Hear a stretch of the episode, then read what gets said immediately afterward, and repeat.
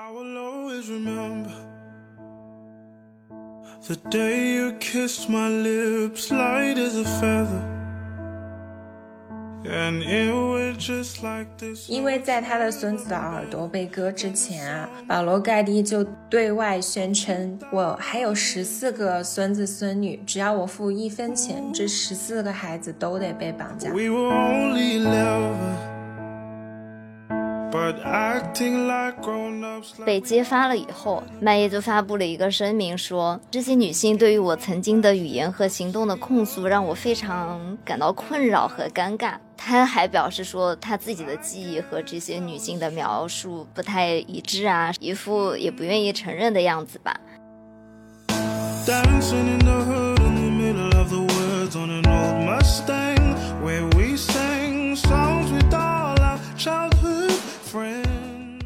在洛杉矶生活的时候呢，就会经常去小东京，呃，有几家比较好吃的拉面店，包括我之前在社会性死亡当中提到的面王，还有清玄组大黑家，也都是我们经常会光顾的拉面店。You and me on the days when we were young. 大家好，我是阿驼，我是小溪，我是杨子，欢迎来到大俗小雅。大俗小雅是由三位生活在纽约、旧金山、海德堡打工人，每周陪你一起跨时差谈天说地。那么在上期的节目当中呢，我们跟随着电影《La La Land》一起走过了洛杉矶非常有名的几个景点。那么在这期的节目当中呢，我们会继续和大家一起聊一下洛杉矶的文化生活。说实话，在上期我们录制节目的时候呢，我其实有一点觉得洛杉矶的回忆稍微有些模糊，因为已经过了好几年的时间了。但是在剪辑节目的过程中呢，因为听了很多那个时候常听的音乐，就觉得很多回忆涌上心头，感觉音乐真的是一个会让人产生很多回忆和共鸣的东西。是的，听小溪这么说，我其实也是觉得对洛杉矶的回忆好像又重新浮现了出来。像这一期的音乐，我也已经想好要怎么剪了，好多大学时候喜欢的歌呀，我最近都在循环重新听。我也是。对我这一整周都在疯狂听很久不听的 EDM，感觉自己好想变年轻一些哦。那我们这一期呢，就会接着和大家聊一聊《La La Land》的一些让我们记忆深刻的地方，然后发生的一些很中二的往事。那我们还是先从我们节目的保留节目一些我们喜欢去的艺术馆啊讲起吧。对，那从我们上次说到的天文台往西呢，就可以到达我们在洛杉矶最喜欢的艺术博物馆之一 ——Getty Center 盖蒂中心。是的，Caddy Center 有一个非常漂亮的花园，以及一个有很有开阔感的露天餐厅。在这里呢，我们可以远远的眺望洛杉矶的全景。那我们先来系统的介绍一下这个博物馆。Getty Center 是保罗盖蒂博物馆和盖蒂基金会的所在地，建筑耗资呢十三亿美元。盖蒂中心是以它的建筑和花园的设计，就像阿陀所说的，为游客们所熟知。游客呢可以乘坐免费的电车，从山脚的停车场到达山顶的盖蒂中心，大约需要五分钟左右的时间。而且整个博物馆的参观呢，只需要缴纳十五美金的停车费，它的入场费呢是免费的。啊，好棒！对，就是本身参观是不需要钱的，因为大家都知道嘛，博物馆就是注定要赔钱的呀，所以博物馆的运营呢都是靠盖蒂基金会在养着它。这里可以提，这盖蒂基金会呢，其实是艺术史研究领域前三的金主，抱紧大腿，希望有朝一日能升到他们的赞助。另外呢，值得一提的是，在美国，尤其是洛杉矶，停车场一般是一个工程新建的第一个建筑物，停车总是需要被优先解决的问题。这一点呢，和很多其他国家就不太一样。对我记得当时在我跟我爸爸妈妈去盖地中心的时候，我爸爸就很感慨盖地中心的停车场设计的很好，然后车位非常的足，因为它是一层层下去嘛。整个就不像很多其他建筑，你每次拐弯然后换层的时候就会很麻烦。但是盖蒂中心就设计的很好，当然也可能是盖蒂基金会本身很有钱，然后这个博物馆所处的位置相对来说比较郊区一点，可能地价没有那么那么高。嗯，毕竟洛杉矶就是地大物博的一个概念。对，是的。那呢，又到了我们节目的呃八卦时间。你不是刚刚才说你要抱紧大腿吗？对啊，这么快就打脸了？你说好的要就是祈求盖蒂基金会给你赞助呢？我有一点害怕你的基金不保。我们反正是一个中文节目，那我们就来扒一扒盖蒂家族的历史，因为它实在是一个狗血故事特别多，然后完全可以另开一期说的家族。那盖蒂中心的是富一代、创一代呢，是早在上世纪七十年代建立这个家族的庞大石油产业的保罗·盖蒂。他被当时《财富》杂志称为最有钱的美国人，身价在那个时候呢就超过了相当于现在的七十四亿美元。但是呢，一个这么有钱的人，他在现实生活中却是非常吝啬的一个铁公鸡形象的人，就葛朗台了。他对待自己的妻儿都很残酷，最有名的就是，嗯。他的孙子保罗三世的一个绑架案。在一九七三年，老盖蒂的孙子呢被绑架了，当时绑匪就开价赎金一千七百万美元，而且为了证实这个绑架的真实性，因为盖蒂三世是一个天天很爱玩，然后很不靠谱的人嘛，然后绑架的绑匪呢就割掉了一只耳盖蒂三世的耳朵。寄给了罗马的信差报啊，这么残忍吗？对他们有这个操作，才最终让老盖蒂松口谈赎金的事情。因为在他的孙子的耳朵被割之前啊，保罗盖蒂就对外宣称：“我还有十四个孙子孙女，只要我付一分钱，这十四个孩子都得被绑架。”所以他就拒绝支付赎金。嗯，就这个行为还挺让我觉得有对比的，因为。其实李嘉诚的两个儿子也被绑架过，但当时李嘉诚先生的儿子被绑架的时候，嗯、绑匪要求天价赎金，银行一下子提不出那么多现金嘛。李嘉诚是邀请他那个绑匪住在他家住了一段时间，然后每天从银行 提取最高限额的现金支付给绑匪。然后让人家打引号的舒舒服服把所有的赎金都拿到手以后，放了他的儿子，他的两个儿子就是毫发无伤的回来了。我想说，那个那后来那个绑匪怎么样了呢？有没有被逮捕之类的？很多很多年之后，香港回归了以后才发生的。但总之呢，孙子的耳朵呢就让老盖蒂做出了退让，然后他就跟。绑匪们谈价钱，最后以四百万美元答应交易，但是在最终付钱的时候呢，老盖迪又再次压价，压到了三百二十万美元。他真的好会谈生意啊！原来绑架也是可以讨价还价的。可是他这样还挺本末倒置的呀，就是钱也付了，人也残了的感觉。他这三百二十万美元也不是痛痛快快的付的，他是以个人支付了二百二十万美元以避税，剩余的赎金呢，他就要求他的儿子，也就是保罗三世的爸爸，以高利贷的形式向自己借钱去支付。哈，他说不定还赚了一笔，这简直了，真的太奇葩了！我当时看到这个故事的时候，觉得三观碎裂。就是这个更多的有意思的 juicy 的情节呢，推荐大家去看看电影《金钱世界》。OK，那老盖蒂呢，他一生结过五次婚，生过五个儿子，中间略去一万字的狗血故事，就像刚刚我说的那个，其实只是其中之一，大家有兴趣可以再去了解。反正他们整个家族的人基本没有善终的，就是死的死，惨的惨。然后回到我们今天的主题啊。就是盖蒂中心的博物馆，他其实是他其中老盖蒂的二儿子罗纳德呢，在他母亲怀孕后远走德国生下的这个孩子，回到美国以后，就跟他的父亲老盖蒂提出自己想当电影制作人，但是就被老盖蒂无情的嘲笑了。毕竟在他心中，赚钱是最重要的嘛。嗯嗯嗯。然后最后呢，他在一九七六年老盖蒂去世以后呢，成为了避税的工具人，继承了盖蒂博物馆。哇！因为其实很多这样的艺术收藏和博物馆基金会，这些都是顶级富豪们避税的一种方法嘛。嗯，但这个二儿子后来也没有得到善终，他是死于用药过量。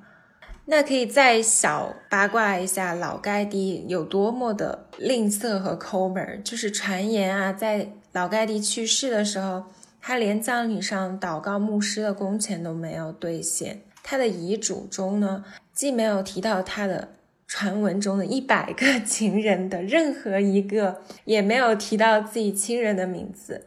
他选择了把自己大部分的财产都留给了保罗·盖蒂博物馆，也就是盖蒂中心，用于保存他那些令人叹为观止的西方艺术藏品。从这个方面来讲，感觉他是一个非常牺牲小我、成就大我的人啊！保存了西方 艺术的杰出藏品，牺牲了自己的家族。那稍微暗黑一点说，也可以说他是为了保存更多的财产来完成避税吧。但是他都人都已经不在了，这个还有什么好逼的？可是他这个人的脑回路不是常人能够去想象的耶。就比如说像那个孙子的绑架案，我觉得大部分人都会愿意花钱，而不会让自己的骨肉受到这样的摧残，最后关头还在讨价还价。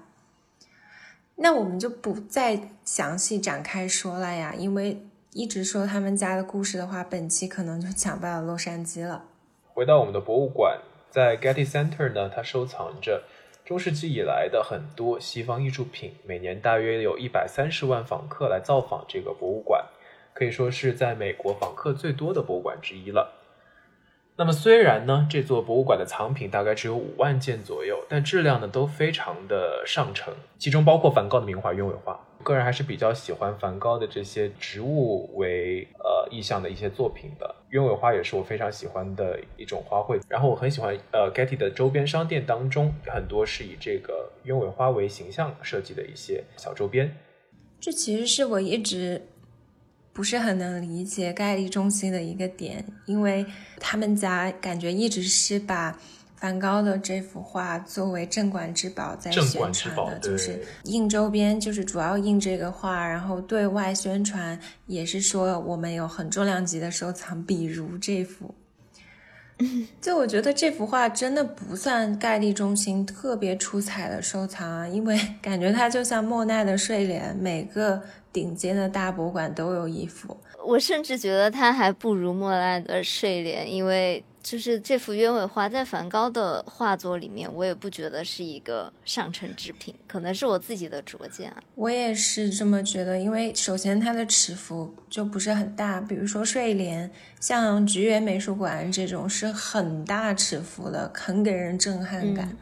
第二就是它的构图，我也不是太喜欢，就感觉很满，有一种 zoom out 放大的那种效果。嗯，但它整个画面又。既不太抽象，也不太具象，就处于两者之间，感觉有一点点尴尬。我会更喜欢他梵高更抽象一些的作品。嗯哼，对，比如说像星空画这种，我就觉得很美，虽然尺幅也不大。嗯，但盖蒂中心有一些临时的博物馆也非常有意思啊，比如说我们其实是我毕业那一年，嗯，当时有办一个非常大的展览。嗯，就是三 D 成像的那种还原敦煌石窟，但是在嗯盖蒂中心主馆的边上临时搭建了一个展陈场地，而且当时那个展览非常的火，就是人排队队很长，人非常多，大家都希望去看一下。我感觉那一次是对中华文化的一个非常好的宣传吧。对，它就是在盖蒂中心的广场上面一比一的建模，整个还原了三 D 还原了敦煌石窟里面比较重要的几个窟。嗯嗯，非常有意思，制作非常的精良。那除了这些有意思的展陈，盖蒂中心另一个最吸引人的地方就在于它的建筑了。那小西要不要跟我们来讲一下呢？嗯，这个盖蒂中心呢，它的主要建筑是由理查德·麦耶设计的。然后麦耶就是一一位美国的建筑师与抽象艺术家。他在一九八四年的时候，在五十岁非常年轻的这个年龄就获得了普利兹克建筑奖，就是相当于建筑界的一个诺贝尔奖吧。而且他是史上最年轻的得奖者，因为啊，大家都知道嘛，建筑这是一个比谁活的命更长的一个比较传统性的行业。嗯，然后他比较擅长的呢，也就是在建筑当中运用几何和白色。嗯，我是非常非常喜欢这个建筑师的。甚至我最开始选建筑这个专业的时候，不是要写一个你为什么想要学这个专业的一个小的作文一样的申请学校的材料嘛？然后我都在里面有提到，我很喜欢麦耶的建筑，以及它很标志性的白色设计。我觉得白色这样很简单的。白色和几何的组合能够特别好的呈现空间感和光线感。是的，我其实觉得他的一些作品其实也有就是影响到你现在建筑设计的风格呢。有吗？你知道我是什么风格吗？我大概知道，我看过你的作品集。对。哦，真的吗？对。好吧，嗯，那我还有一个很喜欢，在我小的时候啊，少不更事的时候，还有一个很喜欢麦耶的原因呢，是我觉得他是一个非常 decent 的。老绅士的感觉吧，因为建筑师嘛，给人的形象一般都是，呃，西装革履，然后穿衣服非常非常有品味。难道不是一身黑吗？这就是品味。OK，好的。然后呢，他还经常在公开的场合里面支持女性的建筑师，因为建筑是一个非常传统的行业嘛，所以。女性在建筑行业的地位，其实到现在来说都不是那么高的，所以我那个时候就觉得他是一个非常好的人，能够支持女孩子们。但是呢，就在前几年的时候，他的整个人设就大崩塌，就令我 三观都击碎了。这叫传说中的晚节不保。真的就是在二零一八年的时候，那个时候麦耶已经八十多岁的高龄了吧。他就被五位女士联合指控，说他在长达这么几十年的建筑生涯里面对他们进行了性骚扰。然后其中的四位呢是麦叶的下属，还有一位呢就是和麦叶合作过这个盖蒂中心的一位女设计师。这五位女设计师呢就描述说，麦叶在不同的场合，包括在他的公寓里或者在公司的假日派对上面，对他们暴露自己的。嗯，器官，并且呢，发送器官的照片给他们，甚至还有动作上的强迫和威胁。这不就是一个色老头吗？真的，跟他平时在外界宣传的形象差的也太大了，就让我觉得，哈。你刚刚那个恨好像是灵魂的呐喊。这是建筑界的 Me Too 运动，哎，对，哎，其实刚好也是在 Me Too 运动那个发生的，是在 Me Too 的时候开始的吧？对，可能就是就差不多的时期，嗯。所以你对你的就曾经的偶像这样子突然的形象崩塌有什么想法吗？就感觉自己看错了人，就宛如追爱豆塌房的感觉。这个解释，就主要是他被爆出来的时候，那个时候已经八十多岁高龄了，我就是很难再把他这个形象与他的种种猥琐的行为联系在一起，就真的觉得，唉，太厉害了，这个人，唉，真的是。然后我觉得更过分的一点呢，是在他被揭发了以后，麦耶就发布了一个声明说：“啊，这些女性对于我曾经的语言和行动的控诉，让我非常感到困扰和尴尬。”他还表示说，他自己的记忆和这些女性的描述不太一致啊，什么，反正就是一副也不愿意承认的样子吧。然后就。假惺惺的道歉说，但是如果他们觉得被我冒犯到了呢，那我是很抱歉的。我觉得他这个危机公关也做得非常的令人窒息。那他也没有受到任何实质性上的惩罚喽。嗯，他现在其实是算 flop 了的一个概念，但是他也八十多岁了吧，所以就八十岁。对啊，他塌不塌房也没有很大的关系。我那天听另一个播客，我还。挺有共鸣的，好像是不物志吧？他们说到安藤忠雄，没有什么奇怪的传闻吧？对啊，安藤忠雄没有奇怪的传闻我只是说一下年龄这个，我就觉得跟他们说的很有共鸣，因为我跟好像是婉莹吧说的感受挺一样的。他就说他一直觉得安藤忠雄是一个在印象中五六十岁的人，没想到安藤忠雄已经八十多岁了。对啊，他是一个坚强的老人。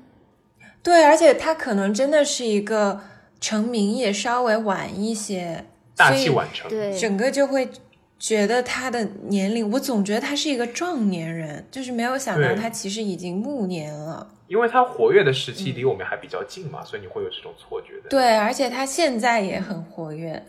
对对对。哦，你刚刚最开始真的吓了我一跳，我以为你要说安藤忠雄背后的一些就是不能见人的故事，我差点这个人在我的形在我心中的形象还是挺高的，我就我就有一点点就是震惊。最开始对，他不会塌房的啦。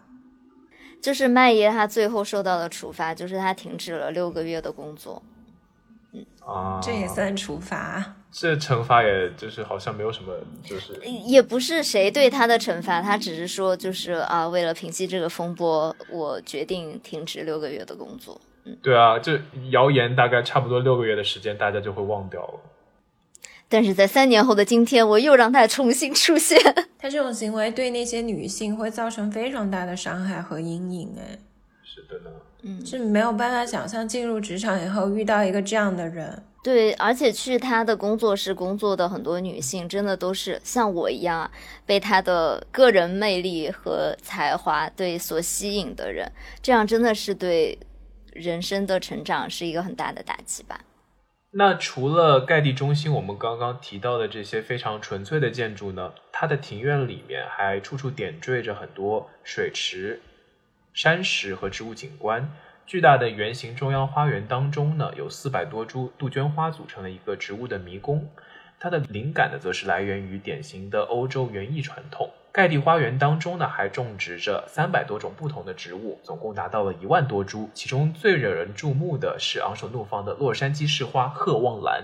我都不知道洛杉矶的市花，哎，啊，我也不知道。我也不知道。那说到这个博物馆的园艺，其实我有想到大都会的鲜花，布里要花很多的钱。它不是像盖蒂这样自己种的，它是很勤的去更换的。嗯你们大概知道它像一个月、一周要花多少钱吗？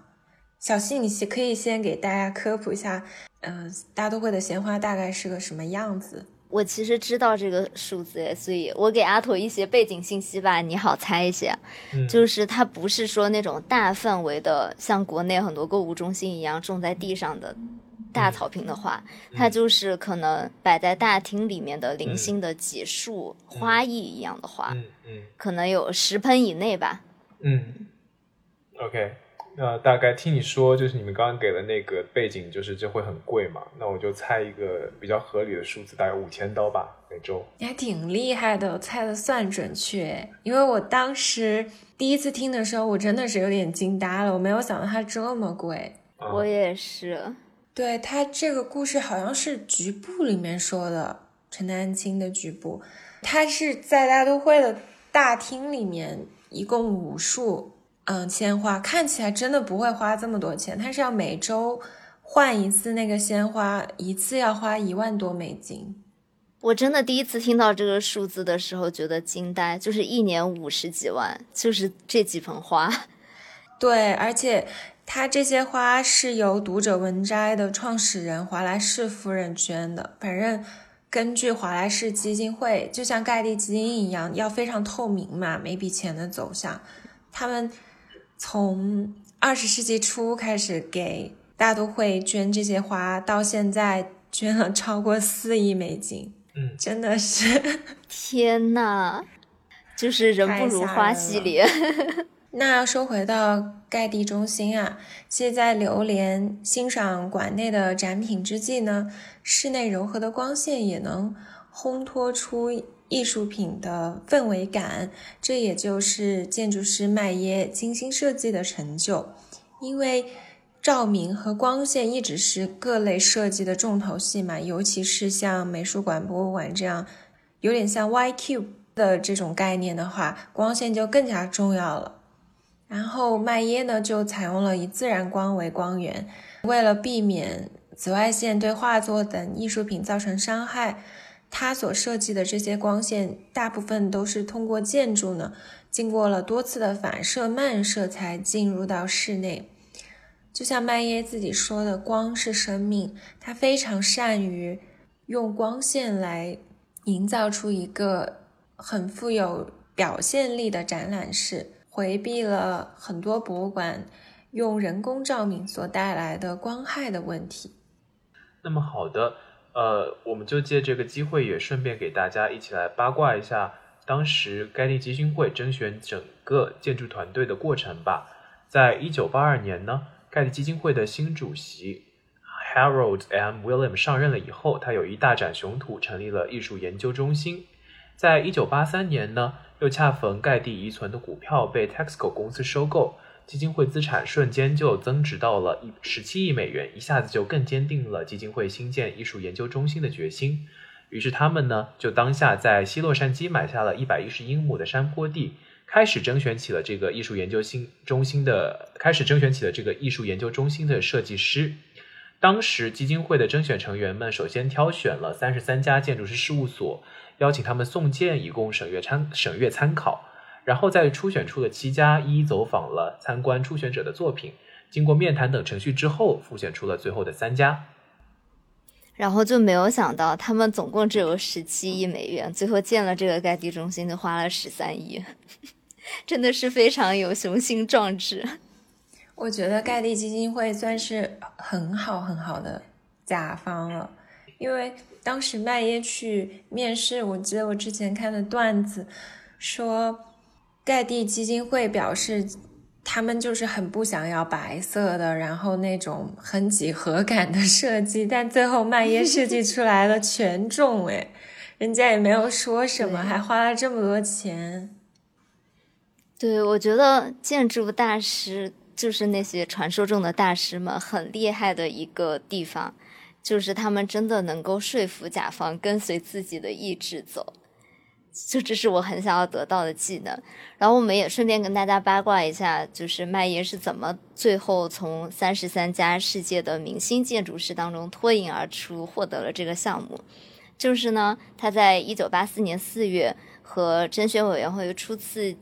见面访谈之前，他就提前到达了洛杉矶，然后在基地周围以及盖蒂博物馆啊，然后整个洛杉矶的大都市的呃氛围什么的，他都有提前准备好，然后提前感受到。所以呢，他就充分掌握了这个面谈当天的气氛，并且侃侃而谈，叙述他自己在欧洲的一些经历啦，以及欧洲与美国建筑的关系啊，等等等等。然后呢，反正就是一通吹板，然后 一通彩虹屁，就把盖蒂中心的甄选委员会说的服服帖帖。而且呢，他比起两位非美国籍的建筑师，就是在语言上面也更加占上风。所以呢，整个甄选委员会虽然花了整个过程一年的时间，但是呢，就麦耶获得了这个项目。对，可谓真的是占了天时地利人和呢。我觉得美国人好像真的特别吃这一套，就是你要非常会打引号的营销自己，非常能说。因为我现在不是在德国嘛，我有时候也要写德国的一些写文章的时候，我就会给我的语伴看，让他帮我修改。他有时候就会指出我的问题，就说你很多时候写东西的思维就很美国式的，就那种。英语的思维，你用的词都太华丽了。他说我们欧洲人不会这么说话，你这一看就是那种 有点翻译腔。说你这样说话就非常的戏剧化，太太夸张了，很多用词。我真的是觉得这样的，包括回国的话，你如果你面试或者做报告，如果用在美国的时候做报告的那一套语速的话。会觉得你这个人戏很多，对，就是美国的成功学概念就是 fake it until you make it 嘛，就是对，不管三七二十一，先把这个装了再说。嗯，对，我记得大学时候上那种演讲课的时候，听到有些美国同学说话，你乍一听的时候会觉得他好厉害，好能说啊，但你仔细去回想他说的内容，你就会觉得他其实没有说什么内容。就比较擅长跑火车，很多都那样。对对，但确实，我觉得这也是我现在一个比较大的缺陷，因为就是从小受的教育还是国内这种比较谦虚派的这种教育嘛，然后我很多时候接受别人的赞美或者就没有那么自然，就很多时候，比如说同事或者老板称赞我的话，我都不知道要如何回复，而且那就更不要说还要自我营销了，就很难。我非常懂小溪的这种感受。我每次写个人陈述或者是改简历的时候，我真的没有办法夸我自己，我觉得特别的尴尬。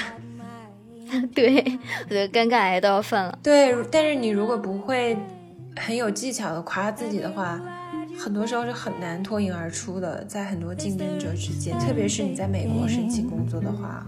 I ain't never gonna shut you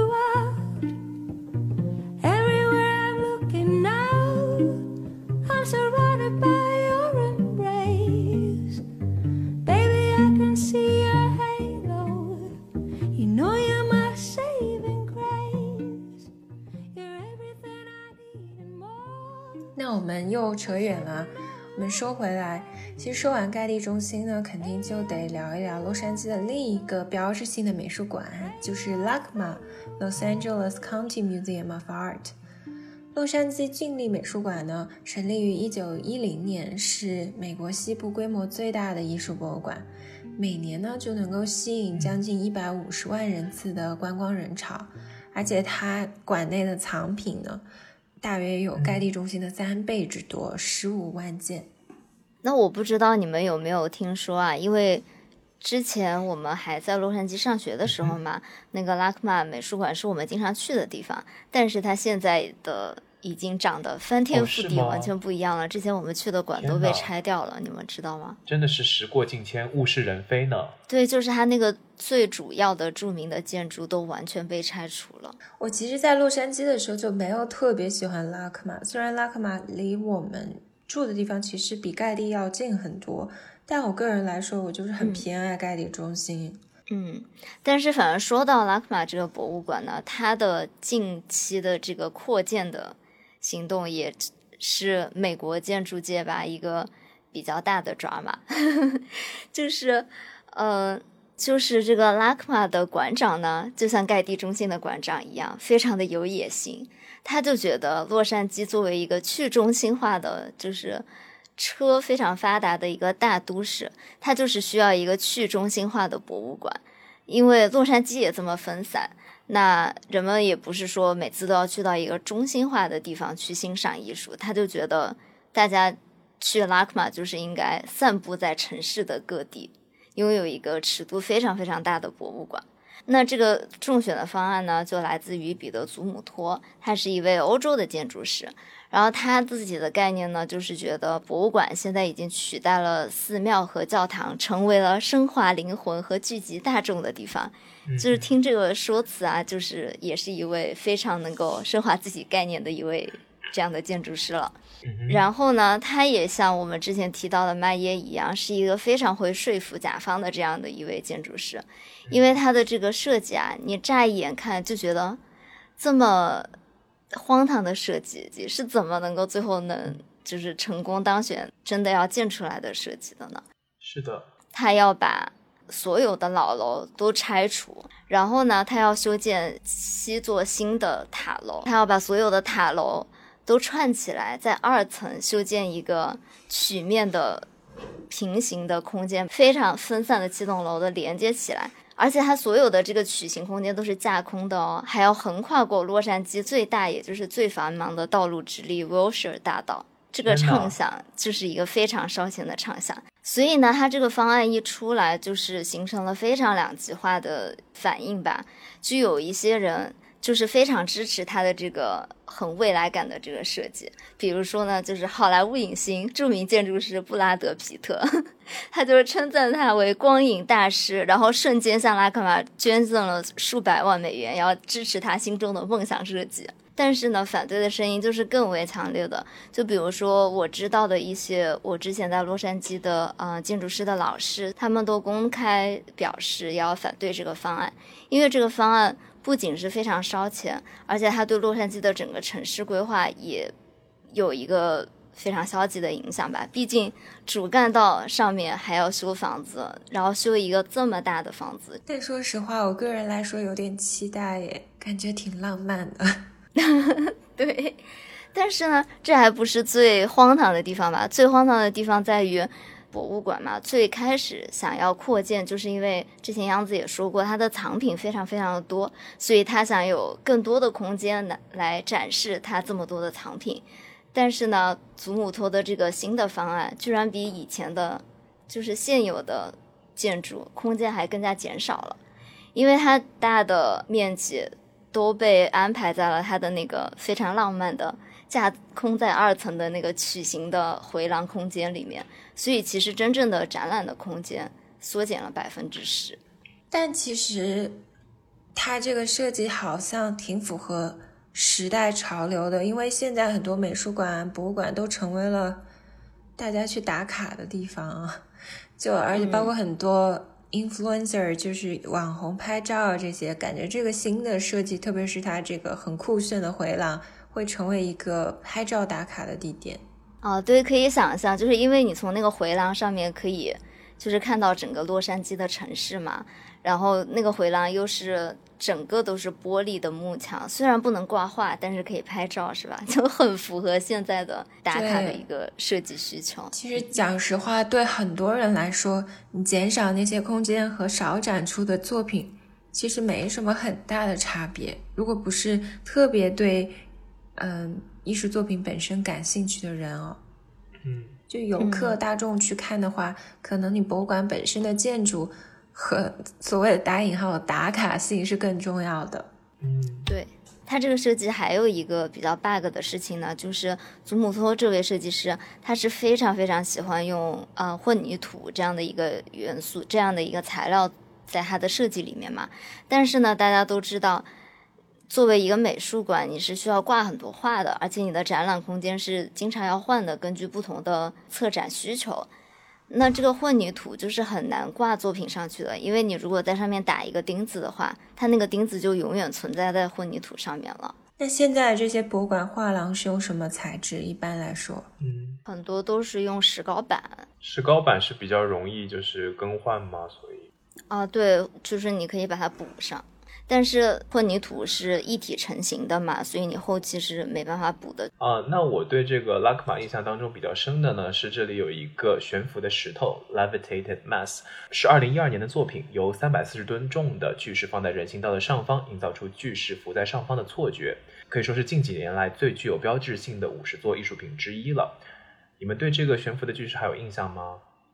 有啊，不可能往下走。我就是那种，真的吗？你知道有一句古话叫做“千金之子不做垂堂”，我就很怕有什么意外。是吗？我不是说自己是千金之子啊，就是作为一个普通人，要珍爱生命。可是好多人，好多观光客都喜欢在下面拍照诶。对啊，大家都会拍一个那个手托着石头的照片啊我。就胆子很小，很害怕。拉科马还有一个著名的景点在阿曼森大楼外，是一个名为“通透”的作品，是由无数条金色的管子打造的，来呈现光线的通透。很多游人呢都会穿进去玩耍，并把它戏称为面条。其实是意大利面，我之前不知道它叫 penetrable，我以为它叫 spaghetti。哦，它你这么说还确实很像。哎，真的啊很像哎，对，那观光者进入到这个空间以后呢，就会被长长的金色管子包围住，人影若隐若现，形成了很有意思的视觉效果。对，我记得那个时候大概大一的，就是时候，我们也会经常去玩，然后就会在那个金色的管子当中穿来穿去玩耍。对，嗯，就这个馆子，它的互动性还蛮强的，而且也非常的出片，就非常的适合打卡。我现在觉得拉克玛真是走在时代前沿，哎，快十年前了，它就是一个很适合网红打卡的博物馆，哎，但我当年都没有觉得这件事。因为它里面有很多尺度非常大的那种装置艺术，就很适合。另外还有一个像大蜘蛛一样，它好像应该叫 smoke 吧，就是一个用黑色的钢做。我对拉克曼没有很大的感觉，但它整个的艺术品给我的一个总体印象是它没有什么门槛。嗯，就它跟其他的，比如说像盖蒂中心这样的博物馆，他们很多藏品其实需要有一点学术背景，你去看才更有感觉，因为它有很多那种古典大师之类的画作，嗯，你要稍微了解一下那个历史背景，然后这个人到底是做什么的。但是拉科玛很多作品，它是很有那种 Instagrammable 的感觉，嗯。然后每个人你都可以有自己的理解方式，没有一个比较统一的解读，所以它也感觉更 approachable，更接近于大众，更有容易出圈吧，很多东西。那既然说到这个出圈和 Instagrammable 的，被发的最多的艺术品就是这个 Urban Lights，叫都市灯区这个打卡地。嗯，它就是在拉克玛老楼的前面的广场上面，里面有嗯二百零二个修复完整，从一九二零年到一九三零年的复古街灯，然后它们是靠太阳能发电的，所以日落之后它就会亮起来。然后这个街区出现在了很多很多好莱坞的电影里面。然后现在虽然这个拉克玛的老楼已经被拆除了，但是还是有源源不断的网红去这个地方打卡。其实是还挺美、挺震撼的。大家如果去洛杉矶的话，一定不要错过这个地方。嗯是的，这也是大一的时候我们经常去玩的另一个地方之一。然后我还画过这个 sketch，就非常的令人痛苦。大一有一堂课就是你每周要去拉克玛选一个艺术品画。对，因为我觉得这个画一点透视会比较有震撼感，然后又全部都是竖线条嘛，画出来应该很好看。但是殊不知就是要画很久很久。哦我特别喜欢它里面那个，就是有一个叫做哈尼瓦，呃，六个世纪的日本古坟当中跟墓葬一起的陶俑，叫做马直伦。哎，你这么说，其实拉克玛东亚馆还挺有名的。我们当时有一个对日美混血的教授，经常带我们去看，就是那种 excursion 郊游。是的，其实，哎，我们三个是不是一起上过一节那种嗯东亚艺术品鉴赏的课啊？我上过，但是我不确定我跟你上的是一个人的课，是不是一个台湾的女教授？对啊，对啊，我也上过那个课。我看到你说这个马哲伦吧，我就想起来我们课上有学过他。对，我记得呢，他是就是在这个墓葬当中的陶俑啊，它分比如说人形之轮和这个动物形之轮，然后呢会经常形成行列，以多个摆放模式排放，然后根据这些摆放模式推断的话呢，其实就是兵马俑。对，就有一点兵马俑的感觉了。挖一个楼啊！我我一直觉得兵马俑是中国男人巅颜值的巅峰。啊？为什么？我觉得兵马俑很帅啊！这里接一句啊，就是你就是西安有一个酒店是兵马俑酒店，你如果真的觉得他们很帅的话，我推荐你去住一住，那个酒店我。告诉你，那个酒店太有趣了，杨子，你真的你去到那儿，你你到卫生间有兵马俑，马哎，桶旁你们都去住过吗？我我没敢去住，但是我看过那个视频。对，我看 B 站上面有 UP 主好像传过一个，就是自己去这个兵马俑酒店探访的视呃视频嘛。就 literally 在你睡觉的时候，你的天花板上，你的左边、右边、前面、是后面很吓。人，感觉住在墓穴里面。可是你不是说兵马俑？对，我觉得兵马俑真的很英气勃勃的那种感觉。就唯一一个地方就是兵马俑，你们注意过没？他们一般都有小肚子。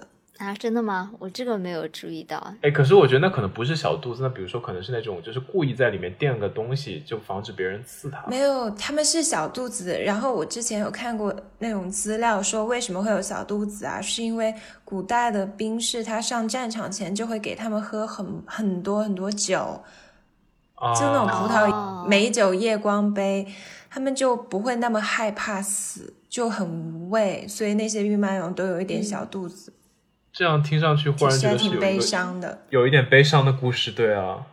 好吧，我承认兵马俑醉，卧沙场君莫笑，古来征战几人回，真的是这样。我我同意兵马俑是气氛上很帅啦，但是，对对对，还是不太一样的。对，就是我觉得呢，回到我们这个马直轮上面，它也是一个葬礼的表现仪式嘛，是对于生前祭奠阿的这个拓好厉害，还能圆回来。对，在很多就是一个祭祀，然后反映了当时的人们的很多生死观嘛。我记得当时我去看这个马之伦的时候，我是觉得它非常非常的可爱。你们不觉得从远远处看的话，是，你不觉得它就很像那种就是烤出来的小饼干会有的形状吗？对吧？对，而且它就是圆乎乎、肉乎乎的感觉，就像一个小玩偶的那种感觉。很卡我们可以放一个照片在 show notes 里面，大家可以看一看，是很可爱的。那总之非常推荐大家去这个洛杉矶的 So 地 you 标 said 看一 it 看、逛一 stays 逛。on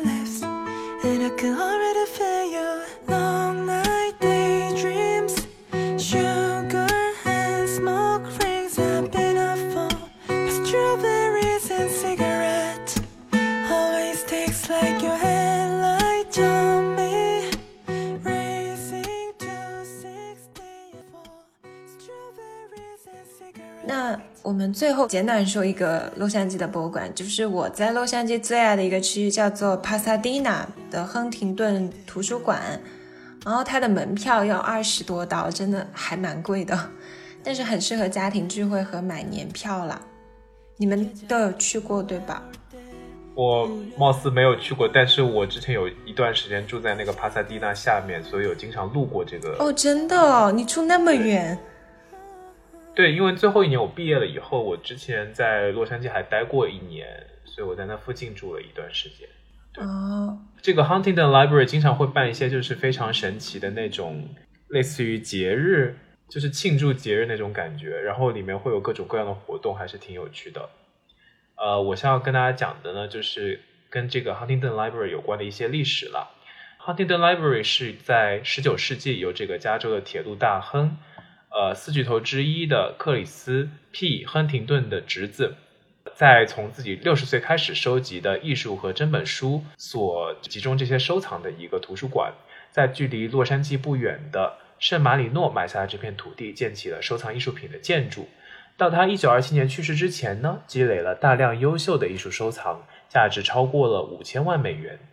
一九二八年呢，这里的一些藏品也开始对外开放展览。那亨廷顿图书馆呢？另一个非常为人所知的点就是它里面有很多不同主题的花园，它其实是一个花园汇集地啦。还有很多珍贵的花草树木，比如说它的玫瑰有一千多种，山茶花有一千五百多种，就享有园中之园、林中之林的美誉。然后其中呢，最有名的两个园，我个人觉得啊，可能因为我是亚洲人吧。就是它的日本园和中国园。它的日本园里面有一座非常可爱的小桥，出现在很多关于帕萨蒂娜这个地区的地方志里面，就是一个地标一样的地方。还有一个就是在日本园里面有一个茶屋，是直接从日本海运过来的，就是把那个茶屋，因为全是木质结构嘛，就拆下来，然后海运到帕萨迪纳。这什么大型的宜家家具的感觉？运到这边再重新组装，然后他们经常会办一些日本文化相关的，像插花啊，然后品茶之类的活动。就是我刚刚也说过的，经常带我们去拉克玛的这个日美混血的教授，还组织过两次郊游，去这个地方逛。从这个照片上来看，这个紫藤树也是非常的好看的。是这个地方是我当时在洛杉矶最爱去的地方，因为我在洛杉矶大四的时候有在一个博物馆实习，那个博物馆就在帕萨蒂纳，所以我每周会去实习半天。就实习结束以后，我很多时候就会在 Huntington Library 就这个地方逛一逛。我当时还想说，我是不是应该买个年票，就比较划算。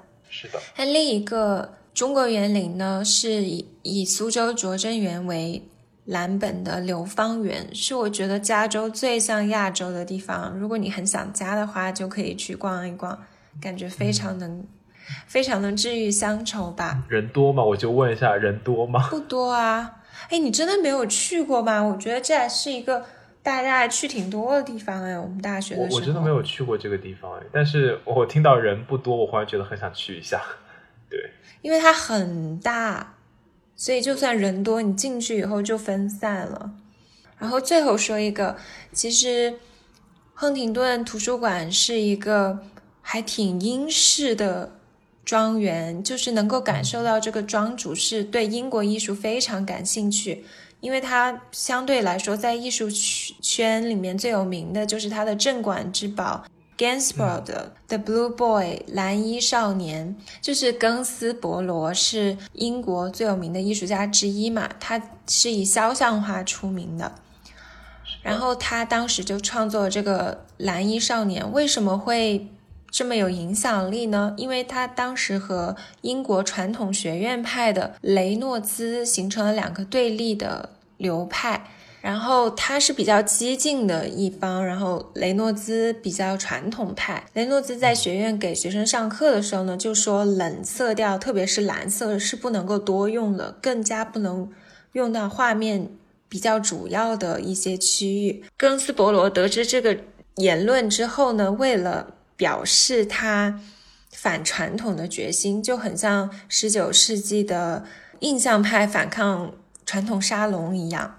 他就在一七七零年用大量的蓝色画了这幅蓝衣少年，然后这幅画在一九二二年呢就被亨廷顿以天价七十二万八千八百美元拍下了，打破了当时艺术品的拍卖记录，曾经在很长一段时间是世界上最昂贵的艺术品。哇，我都不知道这个这么贵。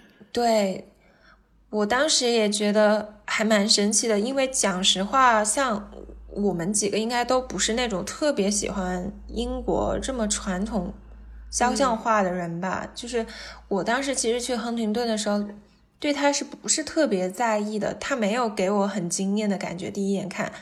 但确实它是很精美的一幅画，因为它尺幅还挺大的。你现场看到这幅画的时候，还是会觉得哦，这幅画挺美的，但你不会觉得它是这么了不起的，在艺术史上地位这么重要的一个作品。嗯，然后我当时去看的时候，还觉得亨廷顿图书馆是一个还挺有巧思的布置，因为和它对挂的一幅画是一个穿着粉色小裙子的小姑娘。啊，那个小姑娘叫 Pinky，就觉得好可爱啊，就是金童玉女的感觉。对，这不就是我们的年画娃娃吗？是，就是那种感觉，很可好爱。娃娃。哦，哎，真的，真的，你被子你这么一说，一个是小蓝，一个小粉因为，我在那个博物馆实习的时候，有一个朋友，也是个中国女孩儿。我们有时候结束实习就会说，我们一起去看一下小蓝小粉嘛。好可爱。对啊，然后亨廷顿图书馆里面也有很多那种喝下午茶的地方嘛。它那个玫瑰园边上有个很好喝的下午茶。哦，是那种英式下午茶是吗？对，因为它整个那个庄园还挺英式风格的。嗯，OK，那我们说到这个下午茶，我们最后一个板块是不是可以跟大家聊一聊我们在洛杉矶喜欢吃的美食呢？那真是太多了，各种菜系。我看到你这个稿子里面，第一个就写了 Tea Station，对，正好刚刚我也说到下午茶嘛，Tea Station，因为前段时间不是关门了嘛，我还挺伤心的。我还有他们家的卡呢，还有几一百多块钱吧都没用。我超喜欢他们家卤肉饭，还有牛肉面。就是我基本上有一段，我那段时间不是住在那个帕萨蒂娜下面嘛，我们家旁边就是隔一条街就是一个 Tea Station，然后我就天天走到那个 Tea Station 去吃东西。对对对，我觉得对 Tea Station 的感情特别的奇怪，就是你说它好吃吧，它其实不好吃。我每次去，我都会觉得怎么可以把饮品做的这么甜？我跟他说了少糖都巨甜，但是它真的没有了，我又特别难过。哦，我其实还挺喜欢他们家卤肉饭和牛肉面的。不好意思，我要再说一遍。对，对，我觉得小西又要睡着了，毕竟在他那都要两点了，而我逐渐的醒了过来。我开始录的时候是六点，现在八点，我越来越精神。其实我有一有一点点困意，但是咱们继续坚持下去吧。刚刚讲到 Tea Station 这个算是台湾菜嘛，然后我们现在讲到这里有杨子最喜欢的香菜馆辣椒王。其实它不算我最喜欢的，但是它是我第一次在洛杉矶下馆子去的。这么有年代感吗？哦我是一个 family friend 的朋友，就是嗯家里面的朋友带我去吃的。那个女孩我还记得，她当时比我早一两年去洛杉矶，就是很照顾我。我们吃饭的时候，她还说跟我分享一些她的感情生活，对，就还给我看她男朋友给她送了一个什么钱包，什么薄荷绿的。有一段时间特别流行，对吧？我们大一的时候嘛，真的吗？对，他就说他好好好开心啊什么的。然后啊他们就是从高中就在一起，因为我们都是长沙人嘛，他们是读的那种国际学校，然后后来都到了美国，虽然是异地，然后现在已经有两个娃了，天然后我，还单身。发生了什么？还好吧，我们这个年纪结婚的人挺多了。对，有两个娃还挺早的耶。哦，但是两个娃倒是的确，这个效率还挺高的，我觉得。之前有有大学一年级的时候，有一个湖南朋友带我去的，然后吃了一次，我对湖南菜的感觉就是实在是辣到超出我的忍受程度。这都已经是改良版的了，你真的去长沙，你真的会肠胃炎，我觉得。哎哎，我其实有听过一个都市传闻，说是在就是成都还是在就是成都、重庆、湖南那边，是不是所有就是这种川菜馆、湘菜馆附近都会有肛肠科医院？没有吧？我们本地人不需要这样的设施。对呀、我们本地人都很能吃辣啊。因为听说就是一吃完可能就吃坏肚子，然后就需要去看病。不过我现在回长沙，我有时候都吃不惯，太辣了。就下馆子的话，反正还挺觉得洛杉矶，因为我出国这么多年，他们是唯一一个城市居然还开了湖南米粉店的。是湖南人啊除了奶茶、什么茶颜悦色，最想念的就是米粉了。所以米粉是那种粗的哦还是细的？别粉那是什么？中等吧。我们有圆粉，有扁粉，但我们本地人吃扁粉比较多，像常德这些是圆粉。哦对我买的衡阳卤粉就是圆粉。小西要推荐最近他在 是网购当中非常热衷于购买的一件火热的商品——衡阳卤粉，你值得拥有。小七真的是每周都在买各种零食，他也只有说到吃的时候，整个人就特别的有活力他。突然醒了过来，我一说这个衡阳卤粉，他瞬间就醒了过来。对我现在真的录的有点饿，想要给自己吃一碗衡阳卤粉。哎，其实另一个我特别怀念的是臭臭锅沸点，啊，我真的很喜欢这个好想好想。吃哦。我告诉，就是在那个呃帕萨迪纳有一家那个沸点是他的那个旗舰店嘛，就他那家店其实还挺受欢迎的。我经常去点，就会点他那个，他有一个叫什么，有一个叫 Tomato Delight。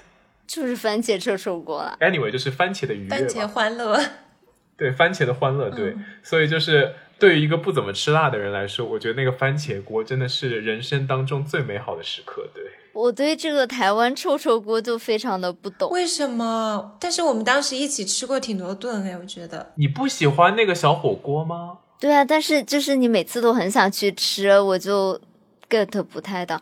就它是好吃的，但是它不值得我为了它跑去帕萨迪纳，就开一个多小时车，然后还要在门口排队排一个多小时，因为那家店永远都是人满为患。可是，但是旗舰店帕萨迪纳那是旗舰店哦，值得去。这有什么好值得去？对，我觉得它受欢迎的点就是它的形式很像火锅，但是它没有火锅辣，它就是一个非常温和的一个小火锅的这种感觉，非常符合欧美人对于亚洲食物的审美吧。但是我就是更想吃一个麻辣火锅。它介于火锅和部队锅之间，很好吃。啊，但我能理解，因为我最近也有一个成都朋友跟我吐槽说，臭臭锅这种东西，你怎么还会特别去想念和在意？他说在成都开的沸点好像都倒闭了，因为没人想去对啊吃。哦，真的吗？嗯、那我们说完了这么多好吃的中国菜，其实洛杉矶我还有一个非常非常想念的，就是便宜又好吃的又正宗的日本菜。嗯，是的。那肯定就是说到日本菜的话，那肯定就是要非常亲民的拉面喽。那我们经常在洛杉矶的生活的时候呢，就会经常去小东京，那里有几家比较好吃的拉面店，包括我之前在社会性死亡当中提到的面王，然后还有就是其他两家，比如说清泉组和这个大黑家，也都是我们经常会光顾的拉面店大。家一定要去听一听那个社会性死亡那一期哦，里面有阿图非常精彩的表演。我前段时间不是去法兰嘛，吃了个日料，就很正宗。因为法兰有很多日本人嘛。其实吃那个拉面的时候，我就特别想念跟小西大半夜去小东基的新撰组吃拉面，你这样越说，我越想吃我的衡阳卤粉了。就这种汤汤水水的东西，真的好好吃啊！现在我在海村吃的方面，我觉得最意难平的就是没有一家拉面馆。啊，就这边的日料只有一只有很少的几家，而且都是寿司，没有别的菜。好 sad。那除了拉面，我还记得当时在小东京，阿驼最爱吃的就是呷哺呷哺。我记得我们三个人甚至两个人就能吃出快两百刀哎。嗯，呷哺呷哺就是差不多一个人要一百多。我们偶尔会去吃的一家就是非常好吃的呷哺呷哺的怀石料理，就是叫做卡嘎呀，嗯，这家店就是如果别人问我洛杉矶你最推荐的一家店是哪里，我都会说卡嘎呀，因为这个店呢，就是每次我回到洛杉矶一下飞机，我都会叫阿驼赶紧去订这家店，因为要提前订嘛，然后下飞机直接去。难道不是你来之前我就给你订好？你当你当下飞机订的话订不到的呀。嗯、好吧，反正就是会跟阿驼先瑞好我的行程，然后阿驼就会帮我订好，下飞机就直接可以去。那今天我们就带大家重新领略了一下洛杉矶的一些别的文化风光，还有一些美食，希望大家对洛杉矶呢，也有了一些新的了解。那么今天的节目就到这里了，我是阿驼。我是小溪，我是样子。我们在下期的节目和大家再见了，拜拜拜拜。